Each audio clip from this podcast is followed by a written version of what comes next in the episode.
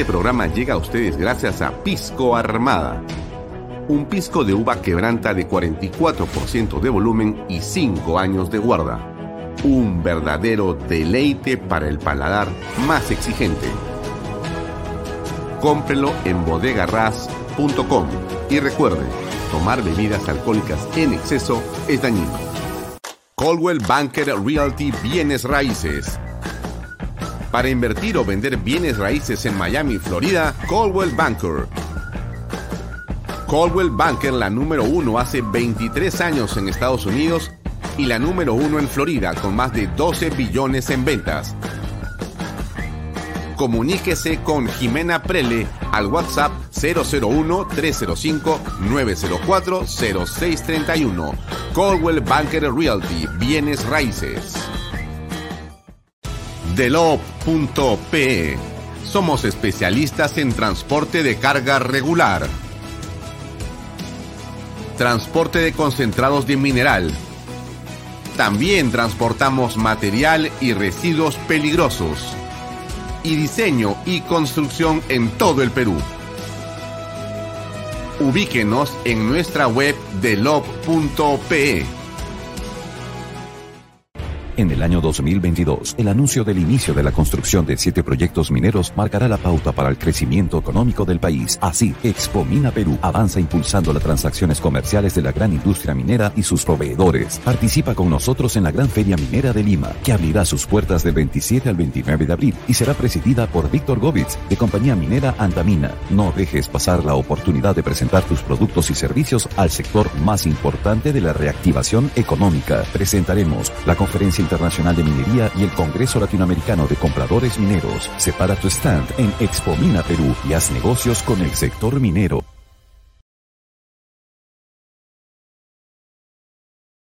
Micrófono, por favor. Ahora sí. Bienvenidos. Gracias por acompañarnos y bienvenidos a una nueva edición de Vaya Talks. Hoy tenemos un programa con mucha información.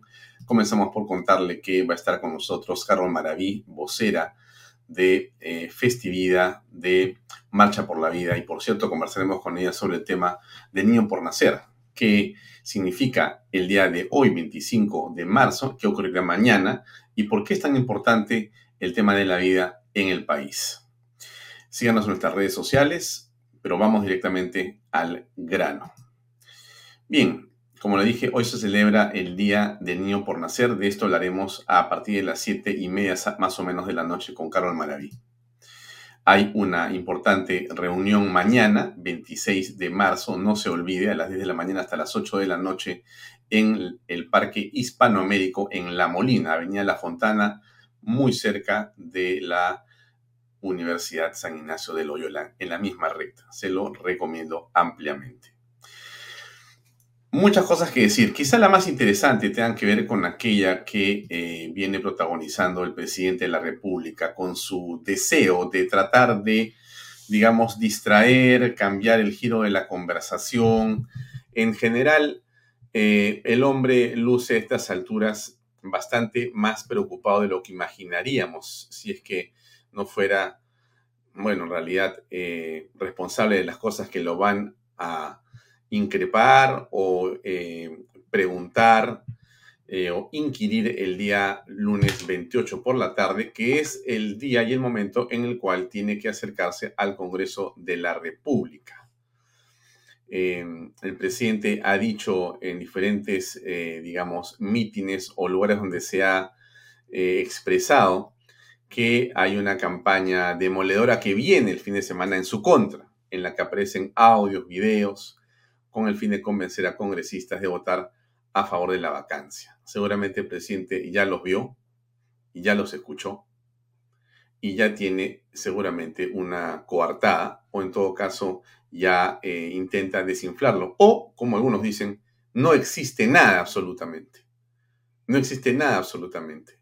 Y lo que está haciendo es tratar de volver a jugar con, digamos, percepciones, sensaciones, entusiasmos o depresiones, depende de por dónde venga el tema. Lo concreto es que el presidente tiene que aclarar las acusaciones de corrupción que pesan sobre él, en las cuales él está inmerso y donde hay también designaciones incomprensibles de su gobierno relaciones más que sospechosas, no solamente con la señora Carolín López, que ha confesado que ha estado eh, no solamente en Palacio, sino con el presidente, e inclusive haber recibido llamadas telefónicas de él, en fin, en un intríngulis que ya conoceremos el día el lunes si el presidente, como debería ser, asiste en efecto a eh, el Palacio Legislativo.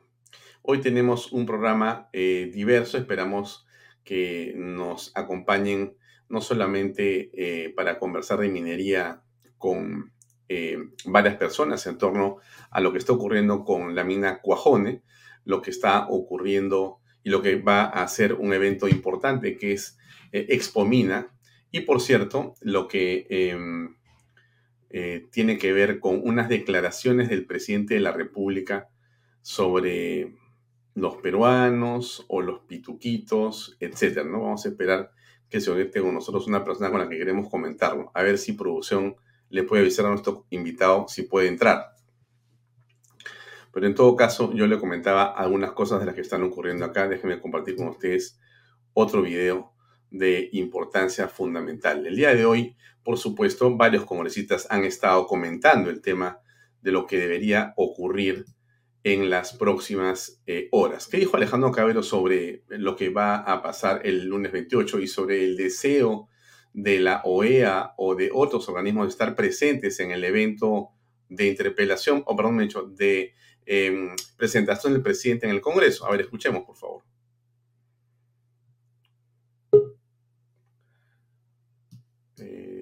me parece que ese video está aquí y debería haberse conectado. A ver, veamos si entra ahí. Y hay que recordarle al señor Landa y a los señores de la OEA y al presidente Castillo, evidentemente, que el Parlamento es un lugar abierto y que el Parlamento es el lugar donde están representados todos los ciudadanos del Perú y que las audiencias y las sesiones del Parlamento son públicas y son abiertas y son transparentes.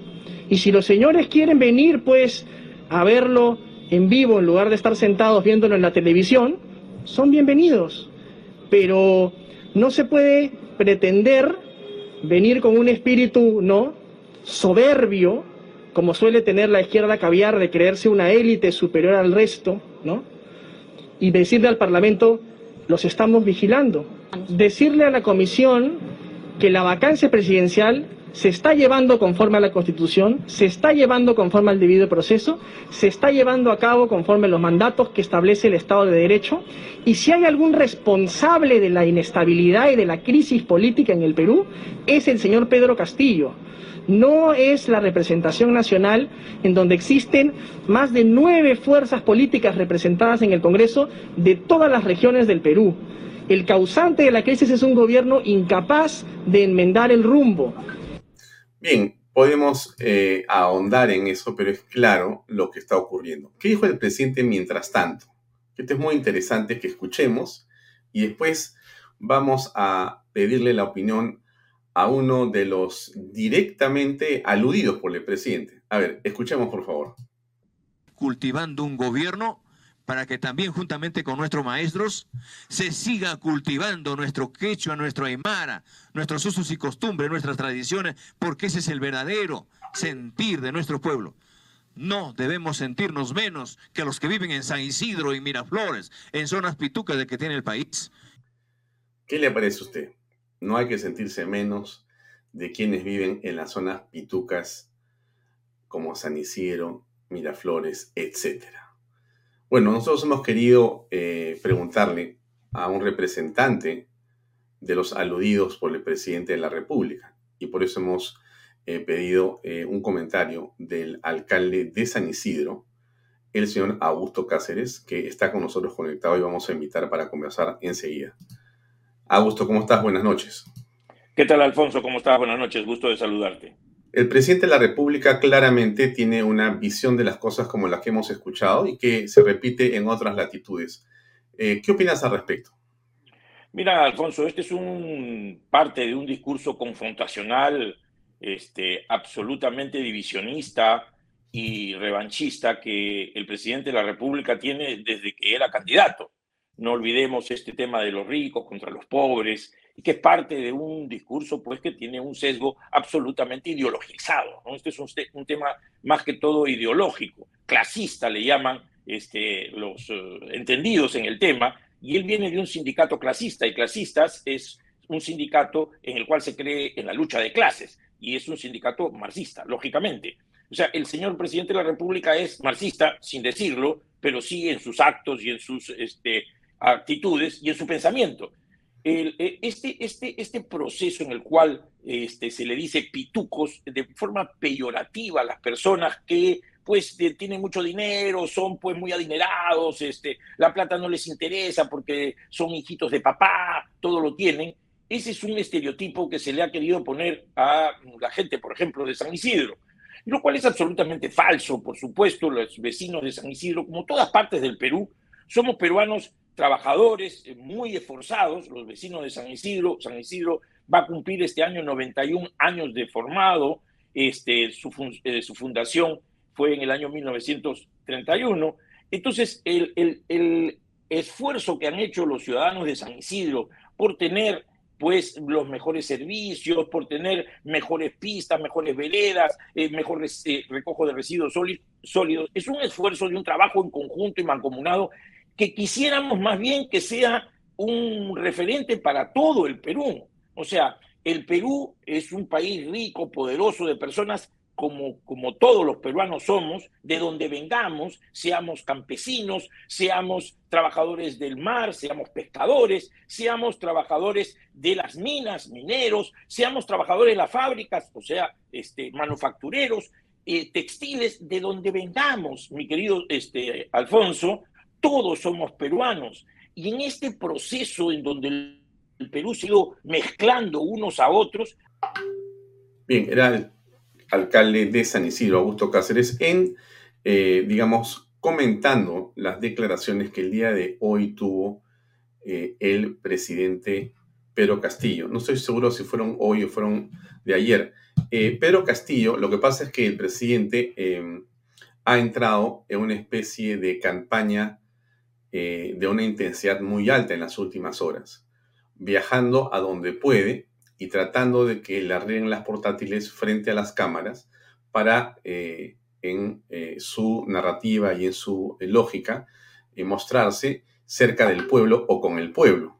Y en función de ello, entonces, por supuesto, enfrentarse el día lunes al Congreso de la República. De hecho, el presidente quería que esa famosa reunión con los representantes del Acuerdo Nacional fuera también antes del día lunes, de manera que llegara al Congreso no solamente preunido de la imagen de un hombre de masa, sino también de un hombre lleno de partidos políticos, hombre que acuerda, hombre que dice, hombre que hace, y en todos los discursos del presidente dice con energía, le he dicho al ministro que gaste acá, le he dicho este que haga acá, si no lo voy a votar, lo voy a sacar desde hoy día, mañana, más tarde, aquí, gasto, gasto, gasto, y yo he ordenado, y yo voy a hacer, y yo les ofrezco y les doy. O sea, está en una campaña realmente impresionante. Estábamos con Augusto Cáceres que ya se recuperó la señal. Acá viene. Augusto, ¿cómo estás? Se cortó. Por favor, adelante. Como te decía, mi querido Alfonso, el tema es que básicamente este discurso de que solamente genera este, división y odio revanchismo es nocivo para el Perú. El Perú es una gran amalgama de mestizaje en donde de los puneños este, se han después eh, casado con piuranas, piuranas se han casado con, con este, de Loreto, es decir, hemos ido haciendo nuestra mezcla que es parte de nuestro mestizaje y por supuesto que, eh, como que te comentaba, existen peruanos que son campesinos, pero también hay peruanos que son fabriles, peruanos que son mineros, peruanos que son eh, pescadores, peruanos que son textiles, es decir, peruanos que nos desarrollamos en una serie de áreas del quehacer nacional y todos somos peruanos. Y el Perú, el, el presidente es el, el, la persona que personifica la nación, o sea, él nos representa a los 33 millones de peruanos. Y en lugar de buscar la concordia, en lugar de decirle a los campesinos, no es que no se sientan, eh, que no se sientan mal por no ser como San Isidro, como ser de Miraflores u otras zonas pitucas del Perú, es lo que debería decirles es que debemos de buscar la unión entre los peruanos para poder alcanzar el progreso y la prosperidad. Ese es el mensaje que debería de, de, un presidente de la República. Una pregunta más para terminar, Augusto, agradeciéndote por tu tiempo eh, y esta declaración.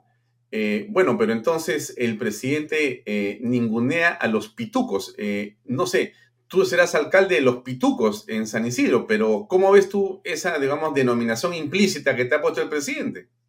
Es una denominación despectiva que existe para todo aquel que tiene algo de dinero. El, pituco es aquel que tiene algo de dinero, ¿no? O sea, el, que tiene alguna posición económica.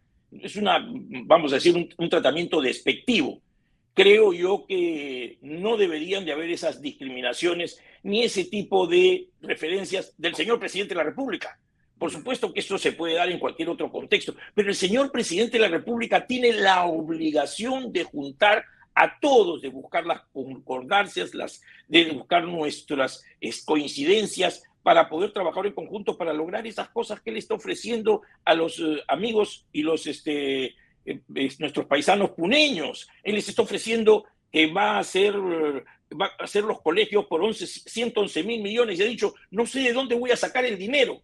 Pero claro, o sea, es decir, está haciendo puro populismo y está creando falsas expectativas. Ya Puno se levantó porque no cumplió él con lo que había dicho en campaña. Entonces, el talante de todos los, los, peruanos es, es, bien pequeño si no se cumple con lo que él dice, o los gobernantes dicen, o los políticos dicen. Debe ser muy cauto en sus ofrecimientos y debe de más bien eh, ser la persona que busque, concilie y armonice. Yo no me, ni me molesto ni me sorprendo que alguien diga que alguien es pituco es a veces hasta en un término medio jocoso, pero no en el contexto que lo ha dicho el presidente de la República. Ha sido un, un, contexto peyorativo, despectivo, que busca el rencor, que busca pues animar y a soliviantar los ánimos y buscar el revanchismo, cuando somos un Perú que debería de buscarse más bien el trabajo en conjunto. Ese es, creo yo, lo que deberíamos de buscar, por eso que está haciendo muy mal el presidente de la República en estos momentos, que está pues eh, condicionado por un tema de vacancia a este, hacer estas cosas de más confrontación, más este, eh, formas totalmente pues eh, malísimas. ¿Cómo le va a decir a su, a su ministro de vivienda? Le va a decir, te voto si no cumples con darle agua. Es una cuestión verdaderamente insólita y pues de muy mal este, muy mal visto, muy mal visto. Muy bien, gracias, Augusto, muy amable por tu tiempo. Hasta todo Gracias a ti, Alfonso, un abrazo también para todos. Muchas gracias. Era el alcalde de San Isidro, Augusto Cáceres, que comentaba estas expresiones del presidente de la República en Puno, dirigiéndose a través de todos los medios y señalando como pituquitos a los de San Isidro o Miraflores eh, por las razones que el presidente expresa, sus consideraciones, sus creencias y su manera permanente de dividir a los peruanos. En fin, pero miren cómo es eh, la vida, ¿no? Tenemos, este, sin duda, esas expresiones del presidente. Una situación que es, sin duda, de zozobra, de, caramba, un mal gusto, ¿no? En un lugar como el Perú, en un país como el nuestro, donde lo que todos queremos es eh, más bien unidad, concordia, consenso, donde todos buscamos oportunidades para trabajar, donde todos estamos tratando de hacer, a pesar de todo, emprendedores, empresarios, proveedores, gente que está vinculada a todos los sectores, empujan el coche buscando poder generar más trabajo y más impulso. Y en ese sentido, insisto en el tema de la minería, porque como ustedes saben, nosotros aquí también la defendemos, como la libertad, como la inversión, como la dignidad, como la vida, como la familia. También defendemos a la minería, por supuesto que sí, y lo vamos a hacer siempre, porque es una actividad absolutamente crucial para el país. Vamos a conversar unos minutos con Gabriela Chicoma, que también está en el equipo que organiza Expomina 2022. Como ustedes saben, ayer estuvo aquí Jorge León conversando con nosotros unos minutos, hablando del programa que a partir de la próxima semana va a estar en Canal B sobre este evento importante que es eh, el 27, 28 y 29 de abril, el próximo mes, ¿no es cierto? Vamos a conversar con Gabriela un poco más sobre el evento y sobre lo que viene la próxima semana. Está con nosotros. Gabriela, ¿cómo estás? Hola, Alfonso. Buenas noches. Qué gusto, qué gusto verte. Bueno, Gabriela, eh, falta como un mes más o menos para eh, el evento Expolina 2022, pero digamos que eh, la próxima semana empezamos en Canal B un microprograma de 15 minutos diarios para hablar del evento. Entonces yo quería preguntarte, eh, ayer hablamos en general, grosso modo, de la cantidad de inversión de la minería en el Perú, la importancia, pero yo te preguntaría a ti, ¿qué más hay aquí en eh, Expomina? ¿Por qué, por ejemplo, Expomina podría ser un lugar o un evento importante para estudiantes universitarios eh, que están en, digamos, la mitad o el final de su carrera? ¿Qué tendrían que hacer donde hay proveedores de la minería? ¿Por qué esto termina siendo algo que puede más bien interesarles mucho. Claro, ellos pueden eh, capacitarse ya que tenemos 10 foros internacionales y 3 congresos internacionales. Entonces, tanto el evento, visitar el evento como participar de las charlas es gratuito. Solamente se tienen que registrar por nuestra página web www.expomina.perú y ahí pueden acceder a la inscripción. Entonces, vamos a tener estos 10 foros internacionales donde eh, está participando Canadá como país minero invitado. Ellos nos están trayendo a expositores expertos en diversas materias. Por ejemplo, tenemos el foro legal, el foro de eh, recursos humanos, ¿no? Eh, foro líderes mineros. Entonces, es muy importante que ellos también conozcan la problemática y todo lo, lo relacionado a la minería. También van a encontrar diversos proveedores mineros que ofrecen sus productos y servicios. Claro, ahora tú eh, me hablas de Canadá y de otros países. Estuve viendo el brochure y entiendo que está Chile, que también es un país minero importante, y otros países más eh, del mundo, ¿no es cierto? O sea, esto no es simplemente este, un grupo de peruanos interesados o trabajando en la minería o para la minería como servicio, sino también hay gente de otros países que viene aquí o a comentar o a hacer negocios o a presentar ponencias, ¿no es cierto? Correcto. Tenemos, como te dije, Canadá, país minero invitado, tenemos una gran delegación de Chile, de Estados Unidos, México, Argentina, tenemos también Singapur, Alemania, entre otros países, ¿no? Tenemos varios eh, pabellones internacionales que eh, pueden visitar. Muy bien. Eh, ahora, ¿qué es lo que, digamos, recomiendas tú para una pequeña empresa o mediana empresa que todavía no le da servicios a la minería y por qué, digamos, habría que darse una vuelta por el Jockey Plaza el 27, el 28, 29 del próximo mes? ¿Qué cosa puede encontrar? Bueno, primero, eh, si es que pueden todavía adquirir algunos stands en Expomina, ya estamos en la etapa final, pero todavía pueden preguntar eh, por eh, la compra de un stand, pero también estas empresas pueden encontrar diversos proveedores logísticos, ¿no? compradores logísticos que, de diversas mineras que, se, que están por el evento y van a van a exponer sus productos. Bien. Bien, yo creo que por ahora eh, con esa, digamos, hemos hecho una ligerísima este, aporte de comentarios y temas y información sobre este evento impresionante que va a ser seguramente Expomina el 27, 28 y 29 del próximo mes. Eh, ¿De qué hora a qué hora es el evento? Solamente para ir conociendo y no perdernos. Sí, es de 10 de la mañana a 7 de la noche. Ah, es en el Jockey Plaza. Centro de Exposiciones Jockey, así es, en Surco. Y que quede claro, ¿es gratuito o hay que pagar si quiero ir a ver? No, es gratuito, pero siempre se deben de registrar primero por la página web www.expominaperú.com. Van a poder ingresar tanto a la feria, visitar los stands, como también entrar a los foros internacionales, que son 10 foros internacionales y 3 congresos internacionales. Súper, o sea que solamente con la inscripción gratuita yo puedo estar en todo ese evento todo el día y puedo escuchar todo ese tema de las charlas sin pagar. Sin pagar, así es. Te registras en la web y esa invitación virtual que te llega a tu correo electrónico es para los tres días del evento.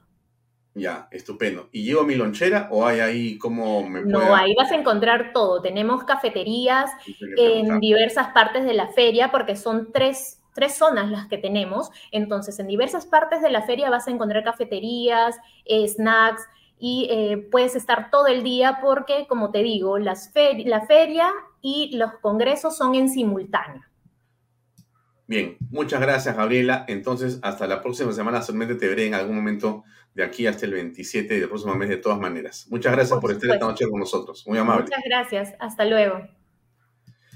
Bien, amigos, era Gabriela Chicoma, Gabriela Chicoma es parte del equipo eh, que organiza este super evento que se llama Expo Mina 2022, que si usted está eh, no en la minería, sino usted está con una empresa y usted quiere darle servicios en la minería, por si acaso, para que quede claro, entra todo. No voy a pensar ustedes que solamente los que transportan mineral o los que tienen maquinaria pesada son proveedores de la minería. No, no, no, no se confunda. Los que venden alimentos, los que venden uniformes, los que hacen comunicación, los que hacen comunicación digital, los que hacen construcción, los que hacen temas de eh, medio ambiente, los expertos en ingeniería, los expertos en hidrocarburos, en fin, podemos hablar acá de todas las carreras y de todas las profesiones y todos, todos y todas están absolutamente vinculados al tema de la minería, depende cómo uno quiera relacionarse. Así que yo creo que si queremos construir nuestra propia realidad, mire lo que le digo, ¿ah? nuestra propia realidad implica que más allá de Castillo, más allá de Castillo y de sus huestes, más allá de Castillo y de su manera de hacer las cosas, también los peruanos podemos hacer nuestra propia burbuja de optimismo, nuestro propio espacio para poder concentrarnos en aquello que es indispensable, generar puestos de trabajo y continuar en el crecimiento y desarrollo de nuestros negocios en el Perú. De todas maneras, a pesar de Castillo y de sus huestes. Bien, continuamos.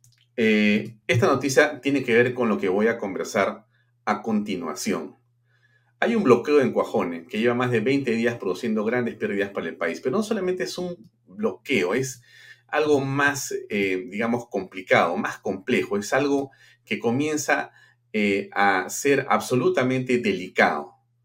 Y como ustedes vieron en un video que pasamos acá de los trabajadores dentro de la mina, bueno, todos haciendo causa común para evitar que las comunidades cerquen y destruyan y que el gobierno haga algo, también hay otros trabajadores que, por supuesto, están reclamando, están poniendo el grito en el cielo, porque dicen, señor Castillo, nosotros también somos pueblo. El presidente de la República lamentablemente considera que el Perú está dividido, como lo ha dicho él, entre ricos y pobres, entre San Isidro y lo demás, ¿no? Lo cual es básicamente un error de interpretación, o porque el presidente no conoce, porque definitivamente hay que ser, o porque justamente conociendo lo que intenta es la división para no asumir responsabilidades. Mire lo que le digo yo. ¿ah? Bueno, ¿qué pasa con estos eh, trabajadores de Cuajone, con las familias? Cientos y miles de personas ahí. Por lo menos hay 500 niños que no pueden asistir a la escuela de manera presencial porque no hay agua. Hace casi un mes no hay agua. Esto es terrible, ¿eh? esto es terrible. Y le digo más todavía. Eh, la Secretaría de Palacio de Gobierno le han, le han, dicho a los trabajadores que han ido a decirles, oiga, eh, presidente, ¿no? por favor, ¿nos pueden ayudar a arreglar este problema con las comunidades? ¿Pueden poner un poco de orden? ¿Y qué cosa ha dicho Secretaría de Palacio de Gobierno? Perfecto. Este, 30 días para atenderlos. Bueno, eso es lo que está pasando, ¿no? Acá hay unas fotografías de los niños que han tenido que salir con sus pancartas a que alguien los escuche. Esto, esto no es hace 50 años, esto es hace 50 horas. O sea, esto está pasando en el país porque el presidente de la República está ocupado en hablar de los blanquitos, de los sanicidrinos, de los miraflorinos, de que él es muy valiente para decir al ministro, si tú no haces este voto, etc. Y no se preocupa de lo fundamental. ¿Qué necesita la gente? Agua. ¿Cómo esa? Impresionante. Les han cortado el agua. Ahora vamos a conversar eh, con una persona que se llama Javier Acosta, que es dirigente de los trabajadores de Coajone. O sea, donde está este problema en este momento ocurriendo, hemos logrado ubicar, después de un largo esfuerzo, al señor Javier Acosta, que ha aceptado de manera muy cordial que conversar con nosotros para contarle a usted, señora, señor, que nos ve qué está pasando en Coajone en este momento. Y por eso nos parece fundamental. los trabajadores, esto no es un meeting organizado por la empresa, este es un meeting organizado por los trabajadores y sus familias, que si no lloran, como dice el dicho, el que no llora no mama, no funciona. Este gobierno es el gobierno de la absoluta irresponsabilidad. Si ellos no se ponen a protestar para tratar de arreglar las cosas, no se van a arreglar. Ahora, de repente yo me equivoco, ¿no? Por eso vamos a conversar con nuestro invitado que ya está conectado con nosotros. Javier Acosta, ¿cómo estás? Muy buenas tardes, noches. Gracias por acompañarnos en Vaya Talks. ¿Cómo estás? ¿Cómo estás, Alfonso? Muy buenas tardes. Eh, bueno, agradecer ante todo la, atención prestada por, ustedes eh, con respecto al tema que estamos viviendo el día de hoy en, campamento en el campamento de Cojones. Eh, yo solamente quiero iniciar este, esta entrevista con, con ustedes indicando no es posible que más de 5.000 personas en un campamento minero, que no solamente alberga a trabajadores mineros, sino también a familias enteras, eh, estén el día de hoy sin, ya cumpliendo un mes sin el líquido elemento, que es un derecho fundamental, que es el agua. Eh, en ese sentido, eh, nosotros nos vamos a, profundizar este tema de alguna forma para que nos puedan escuchar, para que nos puedan entender de igual manera. Yo creo que, por ejemplo, aquí en Lima, nosotros nos encontramos ya más de 10 días eh, en Lima buscando pues, justamente los nexos para que podamos ser escuchados. Pero imagínate que Lima, creo que dos, tres días sin agua sería un caos. Imagínate ya un campamento con 5.000 personas, ya lleva 30 días sin agua, donde existe colegio, hospitales y obviamente familias enteras. No, es una situación en extremo delicada, Javier, pero yo quisiera tratar de eh, explicar en la medida de lo posible la naturaleza del problema, cómo se origina, cuánto eh, de esto eh, tiene que ver ahora con el gobierno como responsable de básicamente poner orden en la sociedad y qué va a ocurrir en los siguientes, digamos, semanas y qué se espera. Entonces, comienzanos por explicar a la gente que nos ve ¿Qué ha ocurrido? ¿Cómo se ha llegado a esta situación en la cual no hay agua en una, digamos, de las minas más importantes del Perú y sin duda del mundo, que es Cuajone? ¿Qué ha pasado? Bueno, eh, para explicarte de alguna manera, eh, cuando, se, cuando sale el yacimiento de Cuajone, para que eh, abastecer de agua al campamento y a las operaciones, justamente Sauder Perú tiene que construir un reservorio de agua que en este caso se llamaba Viña Blanca. Es una laguna artificial que la tuvo que construir Sador Perú en su momento para justamente abastecer de agua al campamento y las operaciones, como te indiqué en su momento. Eh, una vez que lo construye, una vez que ya lo tiene eh,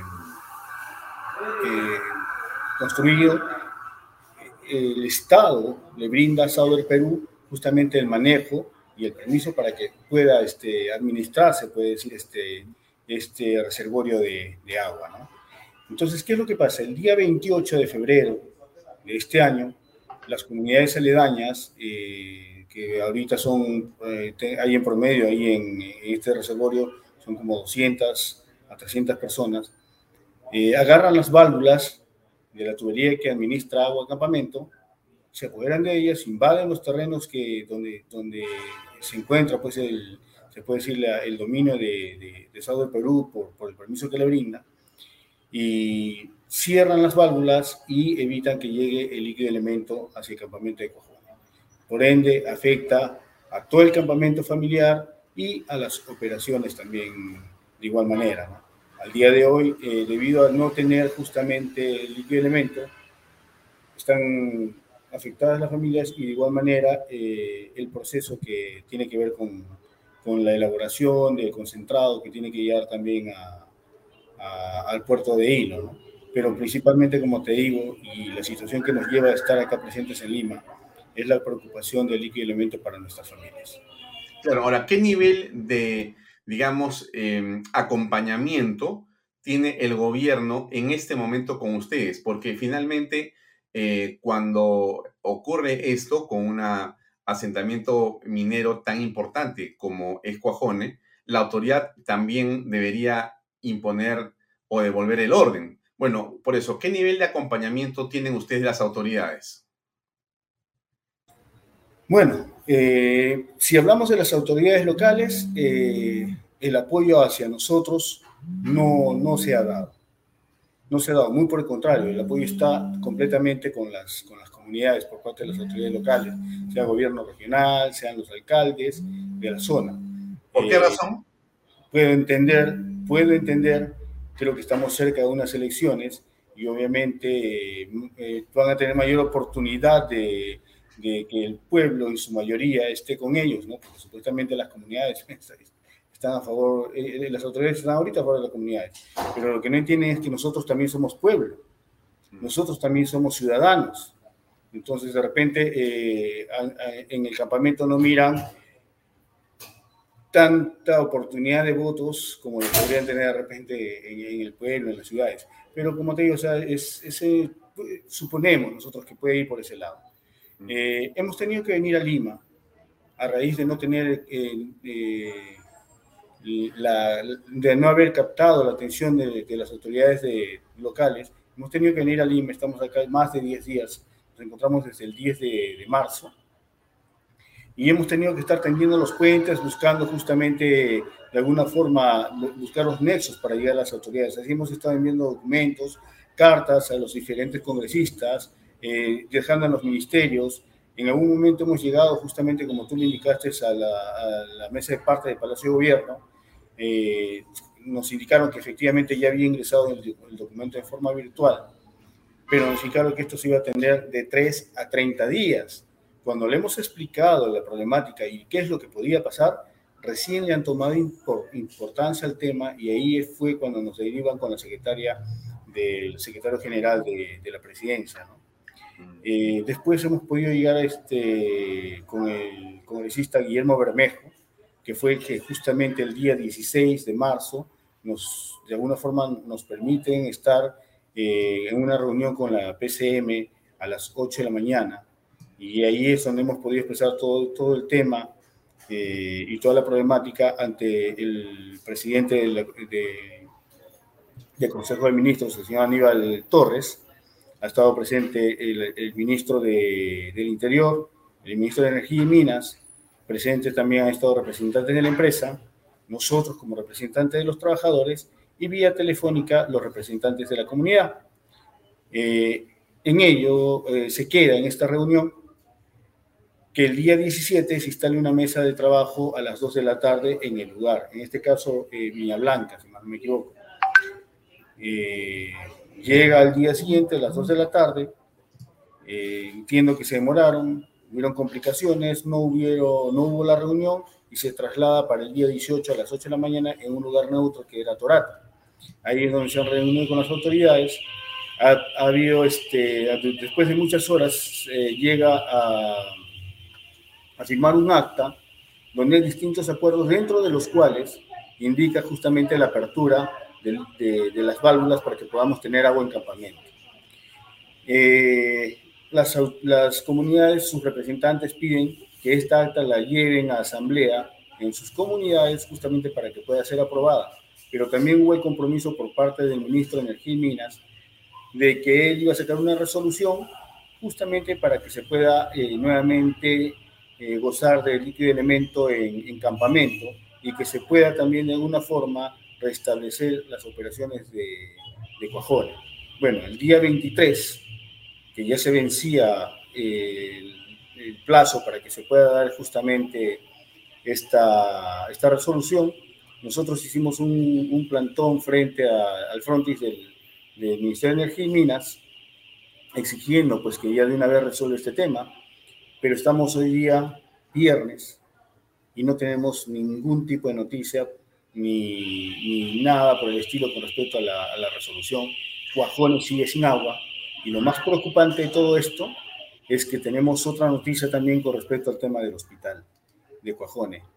Ya no se va a poder atender absolutamente a nadie dentro del hospital de Cuajone justamente por la falta de líquido elemento. Tenemos personas, este, señoras que, están eh, embarazadas, están, no pueden continuar con sus controles y todo ello, porque no, no van a poder ser atendidas en el hospital. De igual manera, algunos compañeros que, que han estado hospitalizados van a tener que ser trasladados todos ellos al hospital de Hilo. Eh, como te estaba comentando, la empresa estaba abasteciendo de agua al campamento mediante cisternas, ¿no? Y todos conocemos que esta forma de abastecer agua, de alguna forma u otra, no tiene la misma calidad que de repente el agua que te llega por medio de caño. Entonces, algunos niños han estado haciendo manipulación de esta de estas aguas porque han estado almacenando, almacenando los embalses en los hogares y justamente han tenido que han, han, sido han tenido problemas este, diarreicos estomacales entonces todos estos casos van a, ser, van a tener que ser trasladados al hospital de Hilo y de igual manera los médicos se van a tener que trasladar al hospital de Hilo y la empresa va a tener que tener va a tener que poner un bus o una movilidad para que si se presenta alguna emergencia tengan que ser trasladados de igual manera al hospital más cercano. Ahora, me extraña un poco lo que comentas, este, Javier, porque dice que has estado con el congresista Bermejo, ¿no es cierto? Efectivamente. Bermejo tiene más bien una forma de pensar, creo yo, eh, distinta o distante de la empresa privada, de la inversión extranjera, ¿no? Y más bien en su posición muy cercana a la de Cerrón, más bien piensa en las estatizaciones, eh, no en la libre empresa y se han ido ustedes por ahí a, digamos, pedir auxilio, auxilio que no ha llegado, por lo visto, ¿no? Bueno, eh, a nosotros a un comienzo también nos extrañó bastante poder tener el apoyo por parte de él, ¿no? Pero logramos conversar con él y él estuvo muy accesible a podernos apoyar. Entonces fue que estuvimos presentes por él en esta reunión. Pero bueno, tú has podido ver la desatención a nosotros ahora nos choca justamente esa, esa atención que tenemos por parte del gobierno. Eh, te comento, nosotros en el sur, la gran mayoría, como se ha dado en el resultado con, con, las votaciones, hemos ha votado la gran mayoría por, por el presidente Castillo. ¿no? Él se encuentra él ahora en gobierno. Y Mira, estaba mirando justamente, Javier, estaba mirando cómo votó Moquegua, que es donde está el asentamiento humano y esta mina el asentamiento no, sino la mina Cuajone, y la, eh, eh, Moquegua, Moquegua votó más de 75% por el señor Pedro Castillo en la segunda vuelta. O sea, están bien claros, todos ustedes también, en que Castillo era una, mm, digamos, alternativa adecuada para lograr seguramente mejorar su condición de vida. Eh, era así, aparentemente. Exactamente. Nosotros como organizaciones sindicales de igual manera, ¿no? O sea, es una persona que venía de, del pueblo, de los trabajadores, y tenía, teníamos este, la fe de que con él se podía cambiar muchas cosas, iba a estar a favor de, de las cosas como tienen que ser, ¿no? O sea, acá no pedimos más de lo que, de lo que nos debería de corresponder, Entonces, pero sí pedíamos un respeto y creíamos que con él este respeto se iba a dar vuelvo a repetir, somos ciudadanos. De repente la gente confunde el tema de que porque trabajemos en una empresa minera, eh, somos diferentes o, mm, bueno, ¿no? nos ven de otra manera. Nosotros realmente somos tan igual de, como, como pobladores, ciudadanos, como los que se encuentran en las ciudades. Y es más, si de repente tenemos acceso a otras cosas, es porque también gran parte de nuestra vida se queda en una mina, ¿no? Entonces, de alguna forma, eh, nuestro trabajo es de bastante riesgo, ¿no? Y aquellos que decidimos de alguna forma eh, laborar en estas, en estas empresas, conocemos que hay un riesgo y por ese riesgo también que se acorta nuestra vida, de alguna forma recibimos eh, algún plus en su momento por, por estos riesgos. Pero también como mineros que somos y como trabajadores y pueblo, pagamos nuestros impuestos para que de alguna forma u otra se apoye al gobierno eh, en elaborar o en construir escuelas, hospitales y otras cosas que, que competan. Eso es lo que queremos que entiendan. Nosotros somos tal ciudadanos como lo son las personas que conforman los, las comunidades, las personas que viven en las distintas ciudades y tenemos los mismos derechos y las mismas obligaciones. Entonces no, no, no escapamos, no somos diferentes de ninguna forma. Mm. Claro, a ver, entonces tú eh, en la actualidad estás tratando de que alguien en el gobierno pueda interceder con la comunidad. ¿La comunidad ha cerrado sus puertas? Eh, voy a, no, no, no me gustaría que el tema se vaya eh, como persona. Somos un grupo, somos varios este, dirigentes que nos encontramos en Lima. Es un trabajo, un, un trabajo bastante unido. Y de alguna forma se va a hacer llegar un documento a las comunidades para tener un diálogo directo con ellos, porque al parecer este no, no hay solución por parte del gobierno. Entonces vamos a tener que buscar en forma directa con ellos, ¿no? Eh, hemos tenido que poner calma justamente con la población de Cuajone, porque tú entenderás que 30 días no se soportan así como... No, es imposible.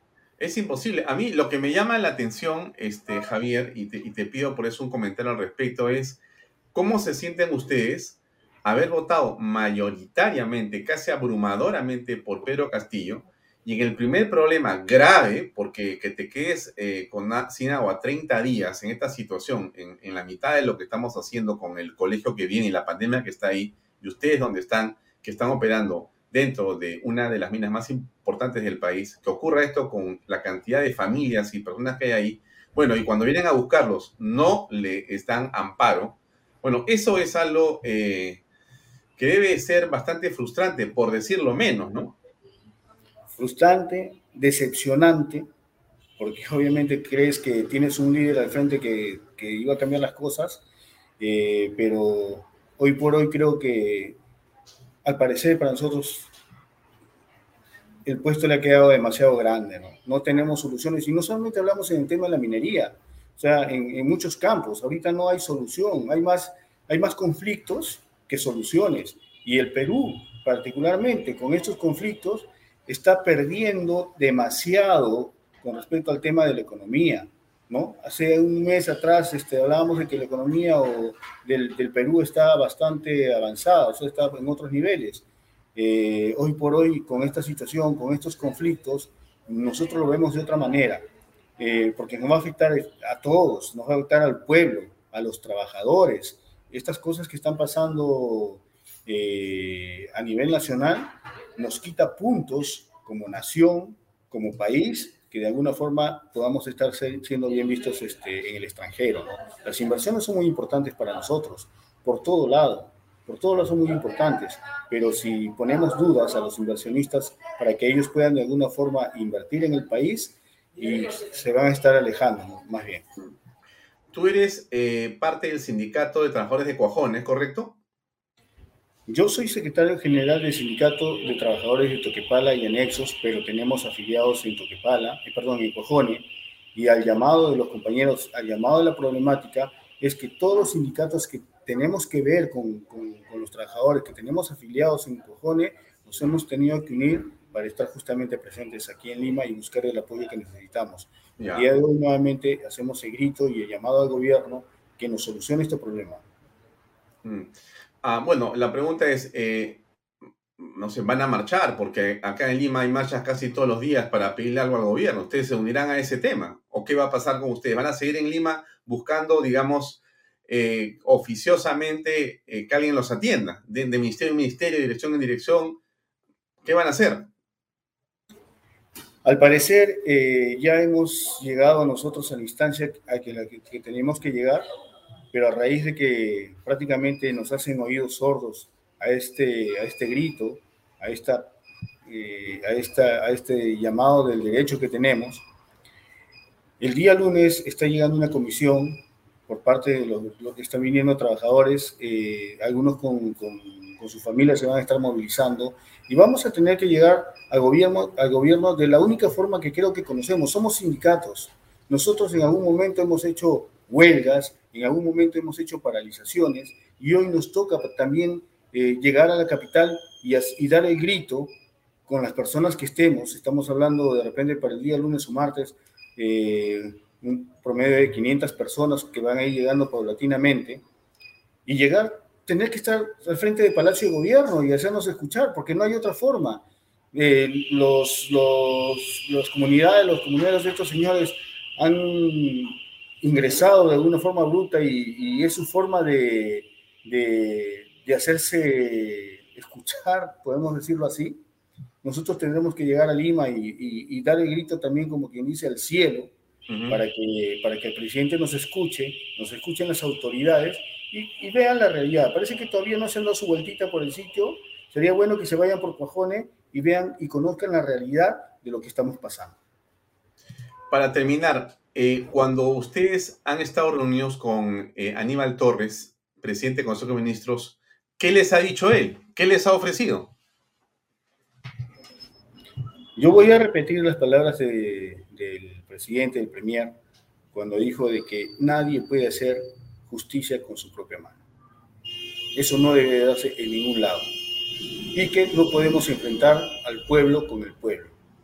En este caso, yo eh, también invoco al, doctor Aníbal Torres e indicarle de que la situación tarde o temprano se va a escapar de las manos y nosotros estamos acá justamente para evitar ello. ¿Por qué? Porque los compañeros de Cuajone, junto con sus familias, llega un momento en que tanto, tanta es la desesperación y están con la intención de poder llegar a Viña Blanca y poder recuperar esas válvulas y, recuperar el abastecimiento de agua hacia, hacia Cuajone. Pero eh, en algún momento yo lo he dicho también por los medios, porque esto es cierto, eh, ha, ha, salido por ahí también las declaraciones del señor Iván Mendoza, que es este dirigente de estas comunidades, y ha indicado de que ellos nos van a estar esperando, a nosotros, a los trabajadores y a sus familias y a quien vaya, y si hay enfrentamientos, pues no tienen temor, nos van a estar esperando, y si, si tiene que haber muertos, pues habrán muertos. Entonces, nosotros no creemos que es la forma de, de, solucionar las cosas. Por eso es que vamos a enviar un documento al señor, a los directivos, y podamos conversar como personas civilizadas que somos, ¿no? Yo creo que ellos tienen una, un, un, reclamo, ellos tienen este, cosas que, que están de alguna forma pidiendo hacia la empresa y si ellos este, dicen que las cosas que están pidiendo son realmente legales, entonces que lo lleven a la vía que debería de ser, ¿no? No privar al pueblo de agua, sino simplemente llevarlo por la vía judicial, pedir, sentarse al gobierno justamente con la empresa para que solucionen esos temas, así como nosotros hemos pedido que el, que el Estado se haga cargo de esto y solucione los problemas que hay y, es quien debe sentarse a solucionar y también hacer respetar el Estado de Derecho. Porque si nosotros vemos en la Constitución, bien claro indica, el Estado es quien tiene que poner orden. El Estado es el que tiene que ver si yo veo que alguien este, pasa por sobre los derechos de otros, pues el Estado es el que pone orden. Pero en este caso, al parecer, no quiere intervenir, no quiere entrar a tallar eh, se olvida de que eh, puede haber un enfrentamiento del pueblo con el pueblo y al parecer está buscando de que esto suceda. Algunas veces por ahí escuchamos decir que mientras que no haya un muerto, el Estado no se acerca. Entonces, no creemos que sea así. Nosotros particularmente no creemos que sea así y abocamos a que ellos puedan estar presentes. Tengo entendido que la empresa también está dispuesta a seguir dialogando, a que se haga una mesa de trabajo y, y solucione sus problemas. Entonces, ¿Por qué el gobierno no va para el otro lado y los llama también a una mesa de diálogo, pero obviamente sin dejar que estos señores continúen atropellando nuestro principal derecho, que es eh, el derecho al líquido elemento vital, que es el agua, ¿no? Ya.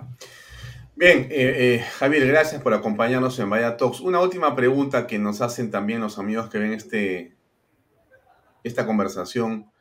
Em, ¿Ustedes creen en la vacancia?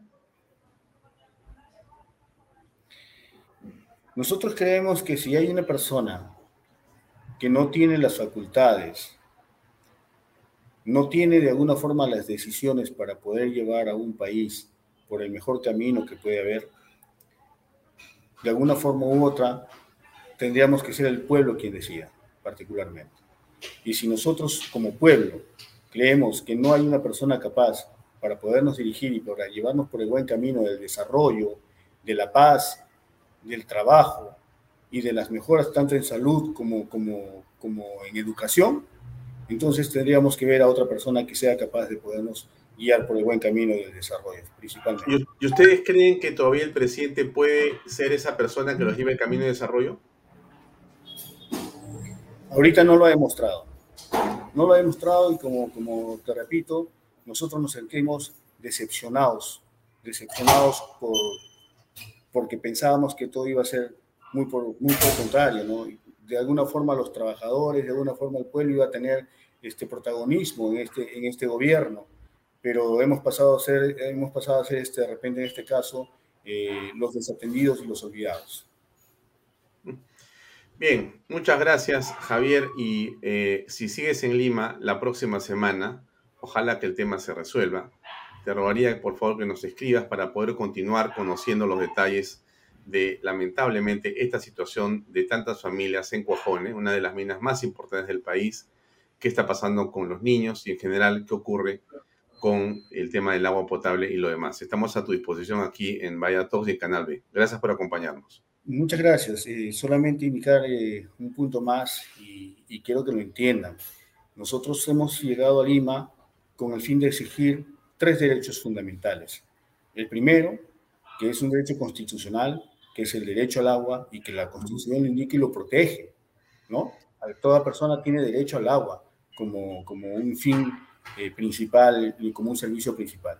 Segundo derecho constitucional, que es el derecho al trabajo, que tarde o temprano va a estar peligrando. Ya hay compañeros que no, son, no están directamente eh, trabajando para la minera, trabajan para contratistas, pero de alguna forma han tenido que restringir contratos y estos compañeros han quedado sin trabajo. Entonces, ¿cómo quedan sus familias? ¿Cómo quedan sus hijos? Y el tercer derecho, que es justamente acudir al gobierno, que es quien tiene que escucharnos, quien tiene que apoyarnos y quien tiene que intervenir para solucionar estos problemas. Nada más, muy agradecido por tu atención por tenernos aquí presentes y, de alguna forma también uno de los medios que ha permitido que nos puedan escuchar y hacer eco a nivel nacional con respecto a nuestra problemática. Estamos a tu disposición, Javier. La próxima semana, ojalá que tengamos mejores noticias. A tus órdenes y siempre puedes contar con nosotros. Gran abrazo y hasta otro momento. Gracias por acompañarnos. Muchas gracias, Alfonso. Bien, amigos, era Javier Acosta. Él es un hombre eh, del Sindicato de Trabajadores de Cojón. Nos está contando esta via crucis tan complicada que tienen y que no eh, tiene la solidaridad, no consigue la atención, no eh, moviliza al gobierno para tratar de ayudar lo que pasa con familias, con personas adultas, con niños que están sin agua potable por más de 30 días, aunque usted no lo pueda creer. Eso es una de las minas más importantes que hay en el Perú. ¿Qué pasará con lo demás? ¿Qué pasará con lo demás? Vamos a una breve mención de nuestros auspiciadores y regresamos con Carol Maraví para hablar de uno de los temas trascendentales del día de hoy y también del día de mañana. PBM Plus, proteínas, vitaminas y minerales y ahora también con HMB, recuerde, vainilla y chocolate. No olvide que el ejercicio favorece su sistema inmune y que una buena alimentación es su mejor defensa. Compre PBM en boticas y farmacias a nivel nacional. Entra a la página web pbmplus.pe y también encuentre información en Facebook y en Instagram. Delop, transporte y construcción, especialistas en transporte de carga regular, carga como concentrado de mineral, transporte material y residuos peligrosos. Y diseño y construcción en todo el, Perú. Lo que sea que usted quiera transportar, si también tiene personal que llevar de un lugar a otro, pues Delop tiene los camiones, las plataformas, los buses de última generación listos para poder darle ese servicio. Llame usted, encuéntrelos en la página delop.pe. Pisco puro armada. Pisco de uva quebranta de 44% de volumen y 5 años de guarda. Un verdadero deleite para el paladar más exigente. Pisco puro armada, cómprelo en bodegarras.com, donde no se olvide tampoco, por favor, de que tomar bebidas alcohólicas en exceso es dañino.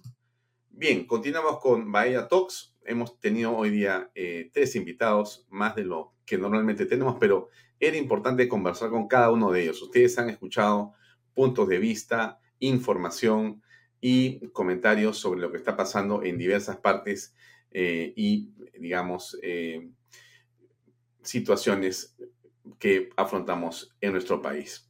Ahora vamos a conversar con Carlos Maravillés, vocera de la Marcha por la Vida.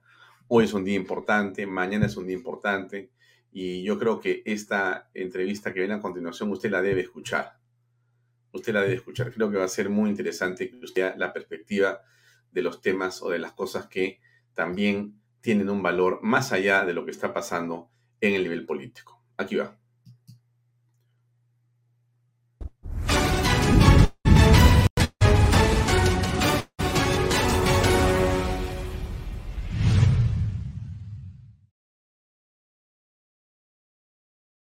¿Qué tal, Carol? ¿Cómo estás? Gracias por acompañarnos en Vaya Talks. Buenos días, Alfonso. Gracias por la invitación. Eh, bueno, algo de información para el público, para que se ubique en el contexto de em, lo que pasa hoy, que es una conmemoración que tiene una enorme importancia y lo que va a ocurrir en las siguientes horas también. Déjame solamente leer algo que me parece importante para darle contexto a nuestra conversación. Cada 25 de marzo, desde el año 2002, en nuestro país se conmemora el Día del Niño por Nacer, a partir de la promulgación de la ley número 27654, que fue aprobada ese mismo año, con el propósito de proteger la vida del niño desde el vientre materno y el reconocimiento de los derechos del no nacido. Esta norma tiene como base la Constitución Política del Perú en su artículo primero, que dice, la defensa de la persona humana y el respeto de su dignidad son el fin supremo de la sociedad y del Estado. Estamos con Carlos Maraví. Carlos Maraví es la vocera de Marcha por la Vida, un eh, colectivo enorme que además ha eh, organizado las marchas en el Perú más grandes en la historia de las movilizaciones, sin duda, y que mm, eh, tiene mucho que contarnos en torno a un evento que ocurriría mañana, pero también a otros temas relacionados a lo que hemos comentado. Carol, gracias por estar con nosotros nuevamente. Y yo te preguntaría, ¿cuál es la importancia que tiene este eh, día? ¿Por qué el 25 de marzo? ¿Por qué el niño por nacer. ¿Cuál es la relevancia que tiene esto? Bueno, eh, primero, feliz Día del Niño por Nacer. Son 20 años, como dices tú, son 20 años de la promulgación de la ley y que eh, ha abierto también la posibilidad de que se, a partir de estas se vayan eh, dando diferentes iniciativas ¿no? de defensa de la vida. la Marcha por la Vida, como dices tú, es una organización eh, ciudadana, eh, un evento multitudinario, que refleja la ley del año por nacer, refleja el sentir de todos los peruanos, porque la gran mayoría de los peruanos somos pro vida. Eso ya se ha, sido visto en diferentes encuestas y también por la cantidad de gente que sale a las calles. Y porque el Perú sigue siendo un bastión en la región de la defensa de la vida. ¿no? Eh, entonces, el Día del Niño por Nacer, esta, esta ley ha sido el marco de muchas iniciativas en favor de la vida del niño, del niño que está en el vientre materno y también de la madre gestante. Bien, ahora, ¿por qué eh, el Perú es un bastión? Has dicho algo que para algunas personas puede ser prácticamente natural y conocido, pero para otras va a decir, ¿cómo así? ¿De, dónde sacaba esa información Carlos Maraví? ¿Y por qué nos denomina como bastión de algo que no sé muy bien de qué se trata? Claro, lo que eh, ha, ha, venido sucediendo, hemos tenido muchas presiones en el Perú para la legalización del aborto, por ejemplo, eh, y en otros países lamentablemente se ha logrado. La última ha sido Ecuador y, Colombia hace prácticamente dos meses, ¿no? Eh, Argentina hace un año, ¿no? Ya han cumplido un año. Eh, y así varios países de la región están con proyectos de ley eh, y con, bueno, Chile también el cambio constitucional que quieren hacer. Una de las propuestas. Perú, ¿O por qué no se puede en Perú? Porque el Perú es pro Creo que es eso. O sea, el Perú todavía tiene eh, esa certeza de que la vida inicia en el momento de la concepción, que es un dato científico, no es un dato religioso, no es un dato mitológico, no es algo que no se nos ocurre, no es un invento, es un dato que nos viene de la ciencia, ¿no? que la vida comienza en el momento de la, de la concepción, desde el momento, justamente desde el momento cero ¿no? de la concepción.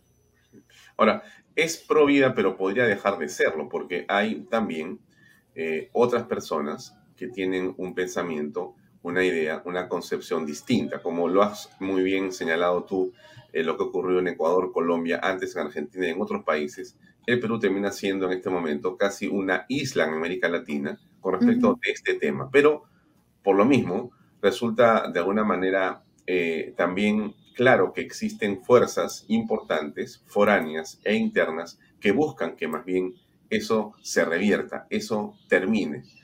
Bueno, ¿por qué? Eh, básicamente es porque el, aborto, o sea, la legalización del aborto tiene dos, causas. Una ideológica, ¿no? Pero una muy importante, que es la que mueve todo, es que es un negocio.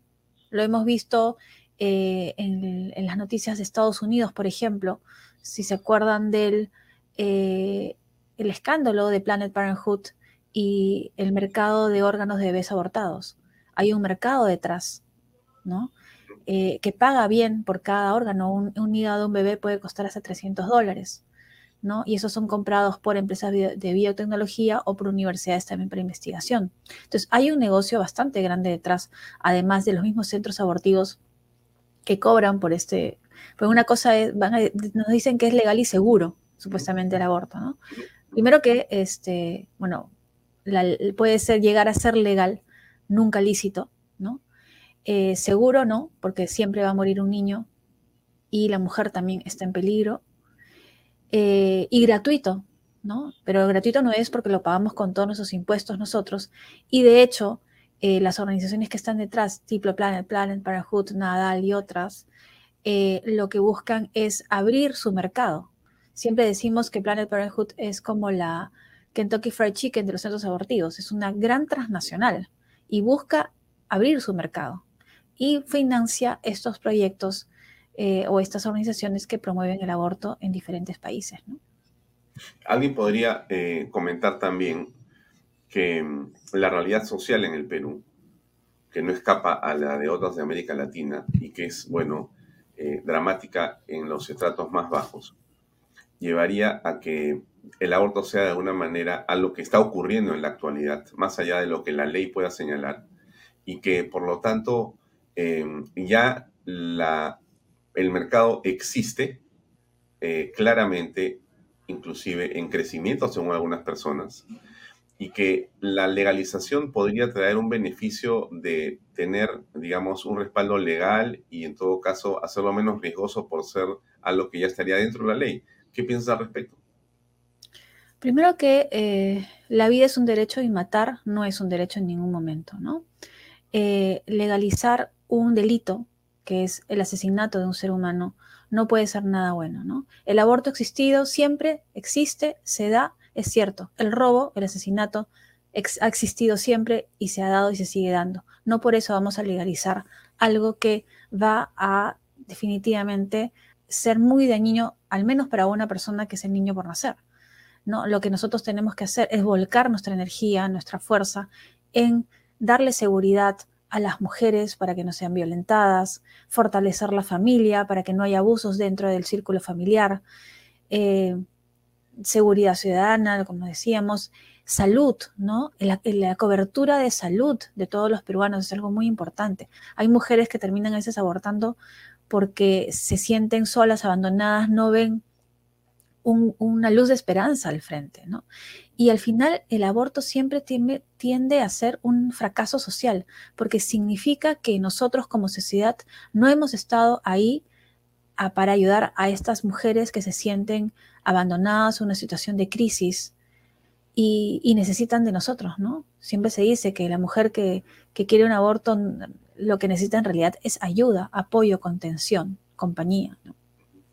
Ahora, ¿por qué consideras tú que en el Perú este pensamiento en favor de la vida, eh, esta posición conservadora, eh, más bien se presenta como una suerte de dique de contención como algo extendido y difícilmente, digamos, eh, modificable, ¿no? Porque la tradición, bueno, es de la manera como la estás comentando tú en amplias sectores de la población, tanto en las urbes como en las zonas más alejadas de las urbes, y no en la capital, sino, por supuesto, en las provincias del Perú.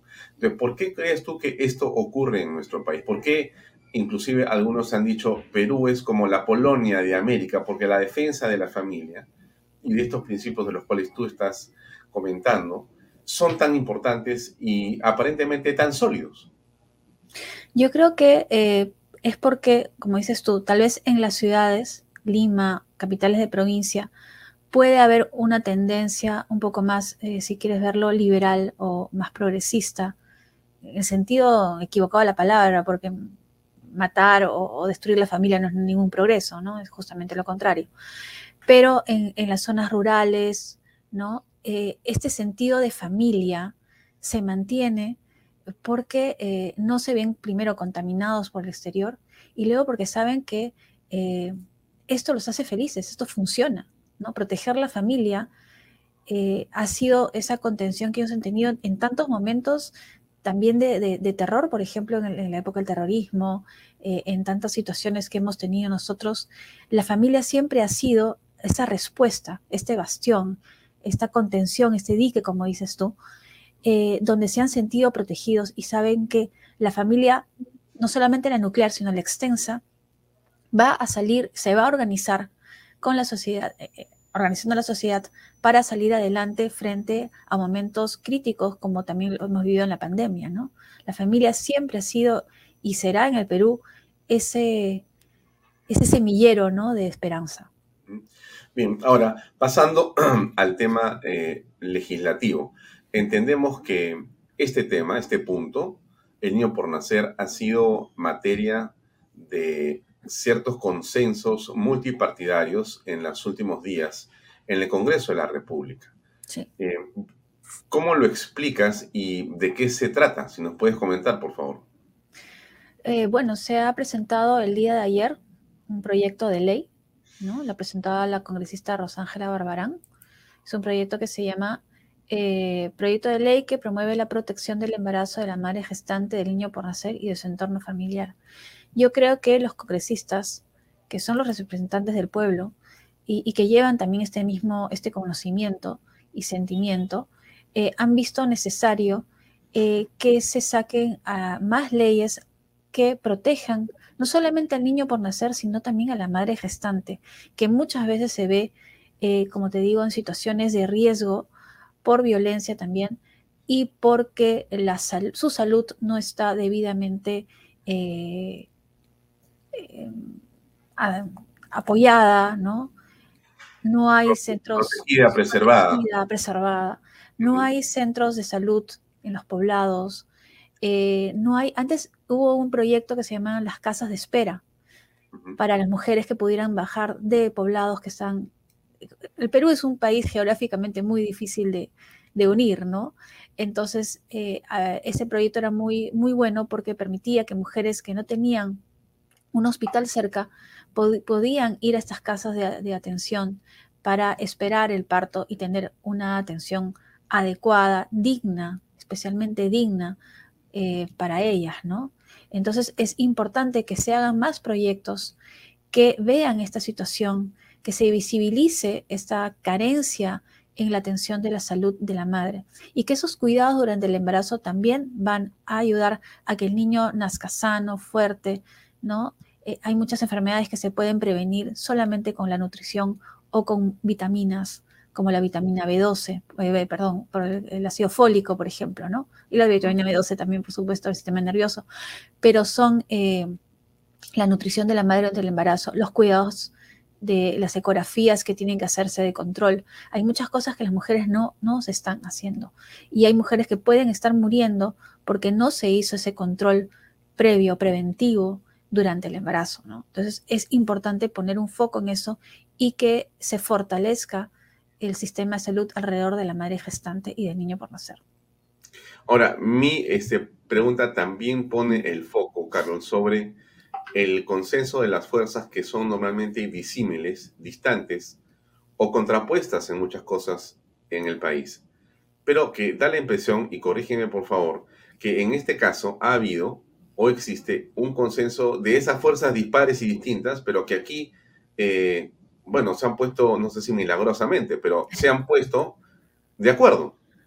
Efectivamente, eh, este proyecto de ley que ha presentado Rosángela Barbarán ha sido firmado por eh, el almirante Cueto, José Cueto de la Bancada de Renovación Popular, por Elizabeth Medina de Perú Libre y por Adriana Tudela de Avanza País, que no logró firmar, quería firmar y creo que está firmando en estas horas, o ya habrá firmado ahora.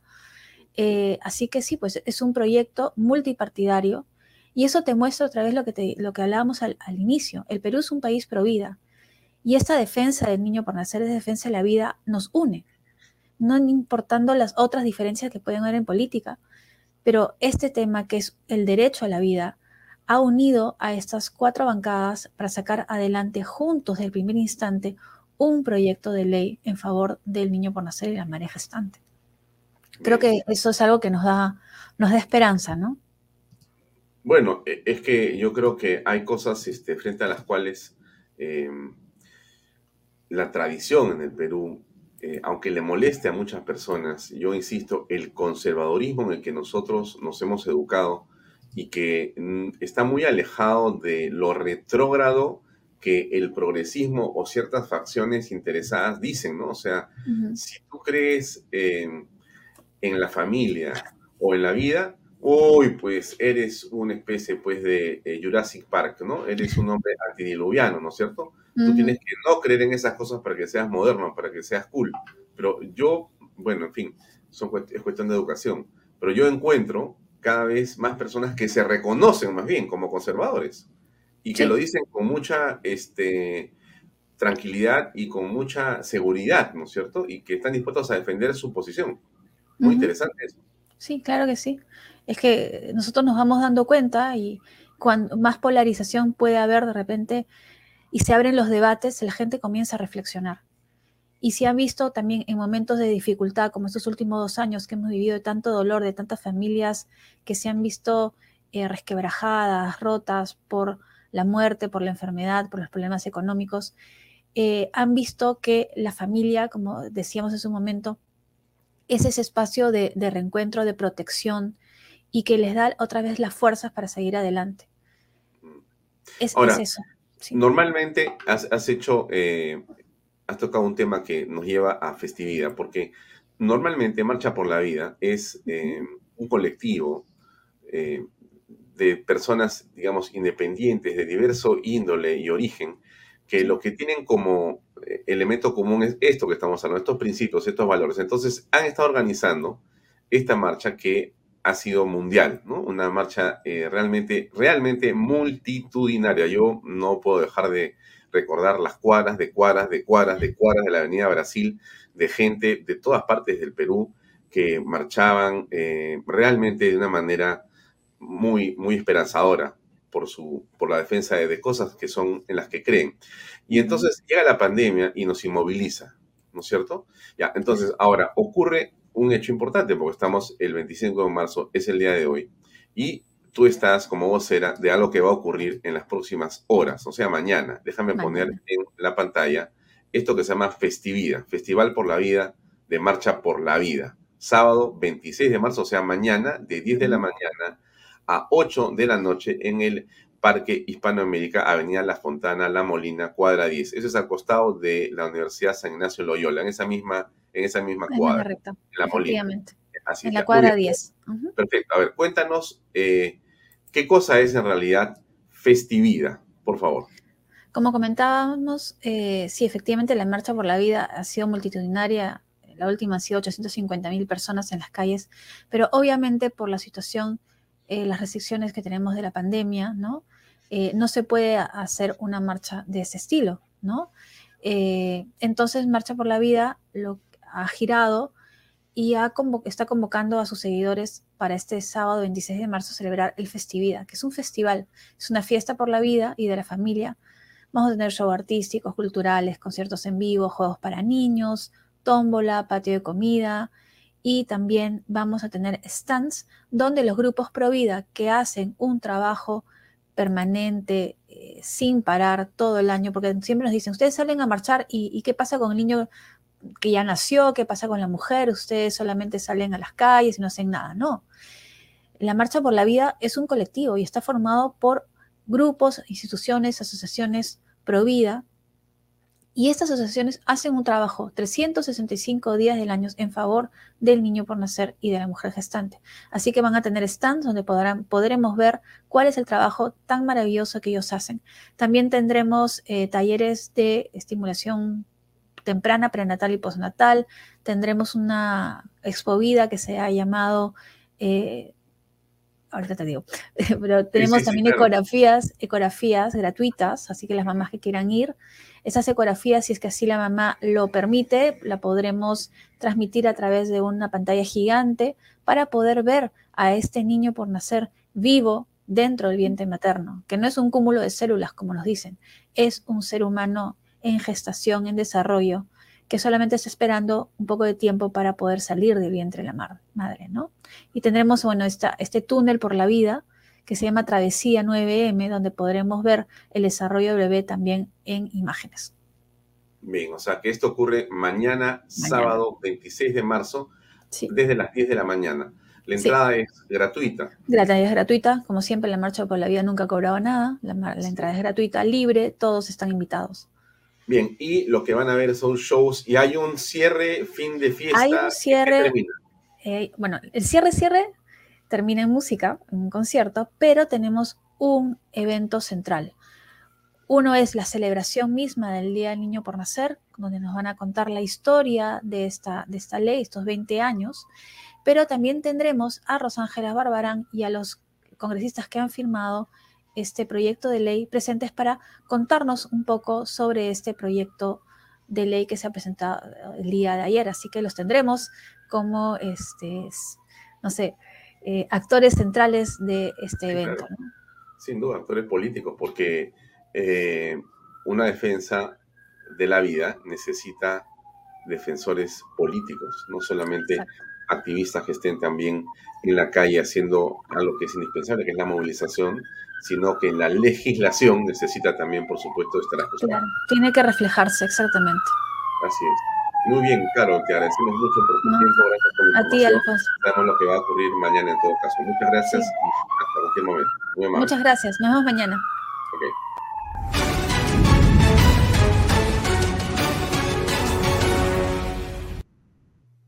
¿Qué tal amigos? Seguimos aquí con Bahía Talks. Interesante lo que estaba comentando eh, Carlos Maraví en torno a este evento que va a ocurrir mañana, en la mañana, durante todo el día, al que por supuesto le recomendamos asistir si usted tiene tiempo, si usted tiene un plan para salir con la familia, pues des un salto. Va a reencontrarse o encontrarse con una serie de, eh, digamos, contenidos, experiencias, eh, eventos eh, y familias con las que segurísimamente usted va a coincidir en mucho de lo que puede compartir esa tarde. Bien, nuestros auspiciadores que son también parte importante de lo que hacemos. Aquí van. PBM Plus, proteínas, vitaminas y minerales y ahora también con HMB, recuerde vainilla y chocolate.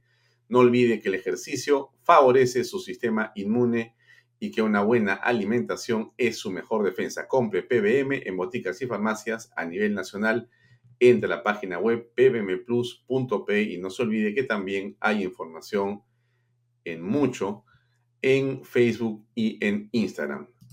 Delop, transporte y construcción, especialistas en transporte de carga regular, en transporte de concentrado de mineral, también transportan material y residuos peligrosos y, por cierto, transportan personal con una flota de buses absolutamente nuevos.